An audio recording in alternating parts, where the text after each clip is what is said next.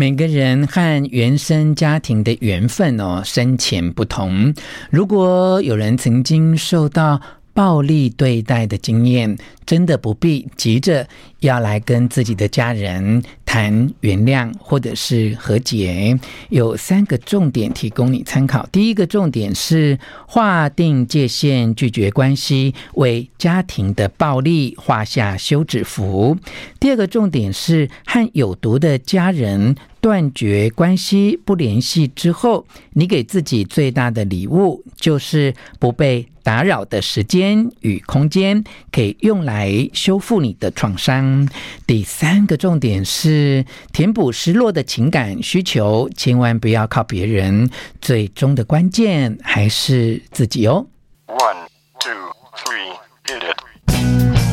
吴若全，全是重点，不啰嗦，少废话，只讲重点。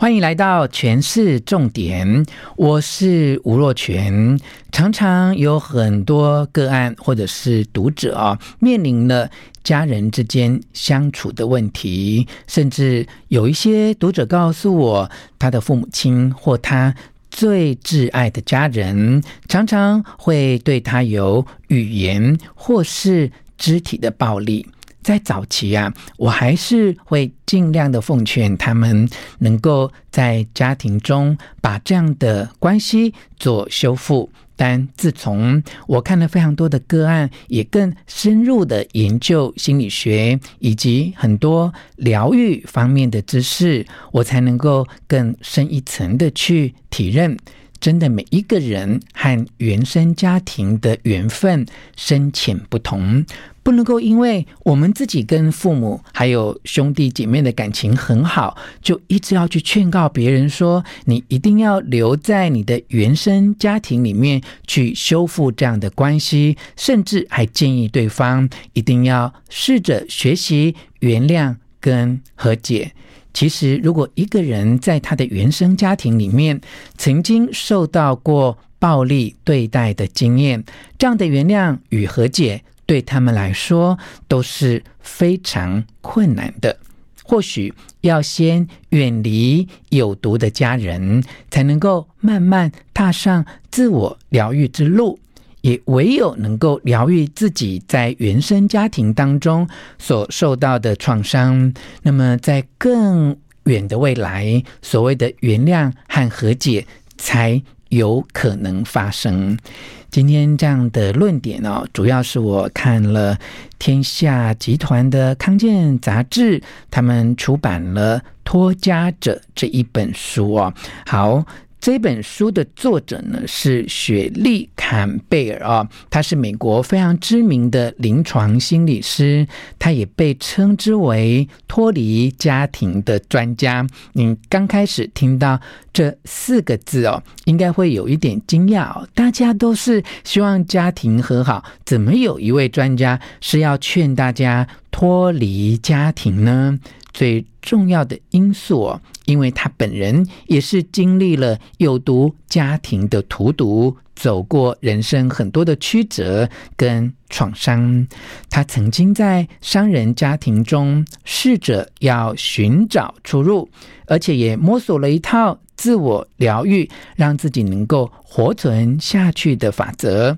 但他后来却发现这方面的文献。大多没有鼓励大家要断绝关系，也没有办法解答他在检视创伤的时候，私下问自己的许多的问题。但他心里明白，如果继续容忍家庭的各种心理的虐待，自己就会活成一个封闭、恐惧、隐忍的受害者的自我。在他受尽了非常多的折磨之后，他终于决定不要再继续当好人，因为这样的好人根本就并不跟真实生活的自己有真正的相连，而且还会伤害到自己的身心。于是他下决心要跟他的家人断绝关系。当他踏上陌生的自我疗愈之路，一开始感觉自己真的非常的孤独，就像一个拓荒者。在摸黑的路上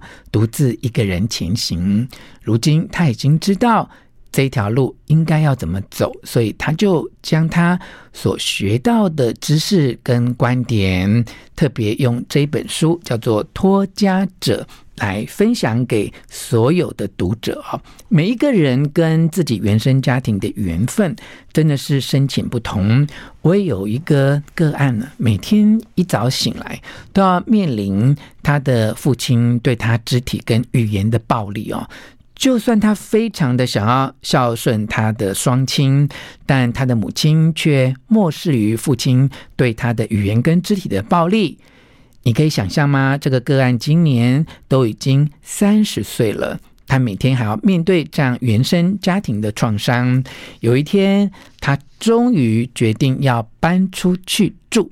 光是这个决定，而且是靠自己租房子哦，也引来家人对他的不谅解。他的母亲、他的哥哥都说要跟他断绝关系，但是他非常的坚持要搬出去住。反而也因为这一个独立的举动，刚开始的时候虽然受到家人的阻挠，但他也因为脱离了原生家庭的种种的限制，他才有机会开始走上疗愈自己的道路。所以有三个重点是非常重要的提醒。第一个重点就是试着划定界限，尝试去断绝关系，应该要先为家庭暴力。来画下休止符，和有毒的家人断绝关系之后，人生啊就会变得比较清明，而且充满希望哦。如果一个人在原生家庭里面一直受到语言或肢体的暴力，从小就会养成一种不太相信自己的习惯，这会是一个非常大的挑战哦。唯有在逃离有毒的家庭之后，你才会慢慢去学会真正的。自信跟独立哦，这样的人其实从小到大都会非常没有安全感，也常常会怀疑自己是不是太敏感或者是太苛刻，而且呢，会非常非常渴望能够过着被爱的生活。那这一切的转变都必须要你有机会离开这样的有毒的家人，而且能够慢慢透过疗愈。找到自己能够走出这些阴影的方式。第二个重点的建议就是和有毒的家人断绝关系，而且尽量不联系之后，你给自己最大的礼物就是不被打扰的时间与空间，这样才可以用来修复你的创伤。所谓展开真正的疗愈的旅程，也就是你从离开原生家庭的这一刻。开始的，我们从小到大一直都有一个很重要的核心的需求，希望自己能够被爱，能够被理解。但是如果这样的需求没有办法在原生家庭里面被满足，你就要试着离开你的原生家庭，从自我的疗愈当中慢慢找回对自己的依赖。对自己的渴望，也就是所谓的内在自信。第三个重点是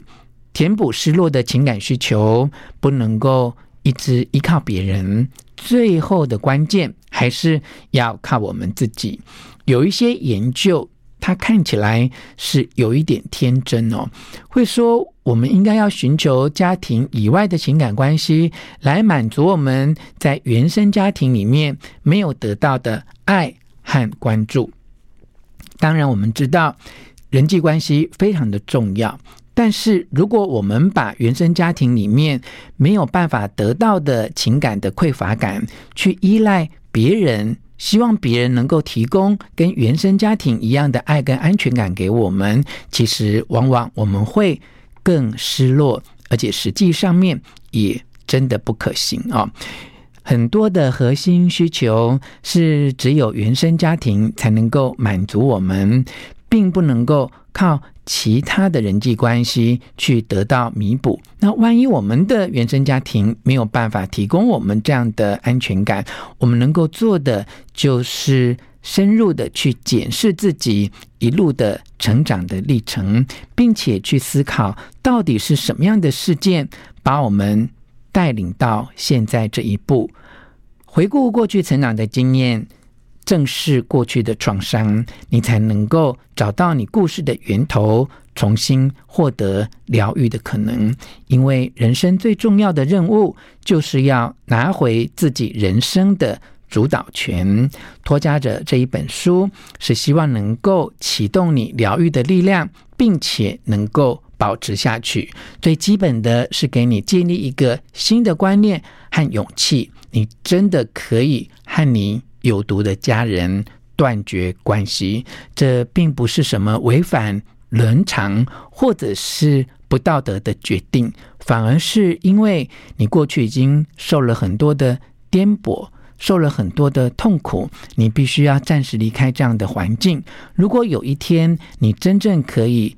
找到疗愈过后的自己，能够有这样的自信跟力量，你反而有机会回到你的原生家庭里面去学习真正的原谅和和解。所以你一定要认识自己有这样的权利。第一个权利是你有权终止和有毒家人的关系，你有权离开有损你身心健康的人，从此不要再跟他们联系。第三个是你有权生气，有权好好照顾自己，满足自己，而不一定要在一开始就选择宽恕。有时候原谅跟宽恕，那真是太天真的想法。最后提醒是，你有权以自己选择的方式。过自己想要的人生，不必向你任何的家人或朋友解释你为什么要做这样的决定。